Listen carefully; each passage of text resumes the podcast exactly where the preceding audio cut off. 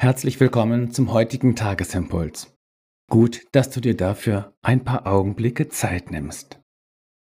Die Losung des heutigen Tages steht im Psalm 18 und sie lautet, Als mir Angst war, rief ich den Herrn an und schrie zu meinem Gott, da erhörte er meine Stimme. Dazu der Lehrtext aus Markus 4. Jesus war hinten im Boot und schlief auf einem Kissen. Und sie weckten ihn auf und sprachen zu ihm, Meister, fragst du nichts danach, dass wir umkommen? Der zornige Gott, so ist der Tagesimpuls heute überschrieben. König David machte eine überwältigende Erfahrung in größter Not, als ihm seine Feinde echt zu Leibe rückten und er sich dem Tode näher sah als dem Leben, schrie er zu Gott, so die Losung heute, ein echter Hilfeschrei aus größter Not. Und David erlebt, Gott wird zornig. Rauch stieg auf von seiner Nase und verzehrend Feuer aus seinem Munde, heißt es einen Vers später.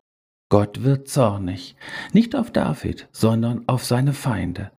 David erlebt bei Gott einen echten Zornesausbruch mit, der am Ende dazu führt, dass Gott seine Hand ausstreckte aus der Höhe und mich fasste und mich zog aus großen Wassern. So steht's dann in Vers 17. Das, was uns bedroht und uns kaputt machen will, erregt Gottes Zorn. Gott sieht da nicht unbeteiligt zu. Dieser Zorn Gottes führt dazu, dass er mit großer Leidenschaft und ungeheurer Kraft seine Hand ausstreckt, nicht um dreinzuschlagen, sondern um uns zu erretten. Zu den ganz wenigen Stellen im Neuen Testament, an denen von dem Zorn Jesu die Rede ist, gehört der Augenblick, in dem er vor dem Grab des verstorbenen Lazarus steht.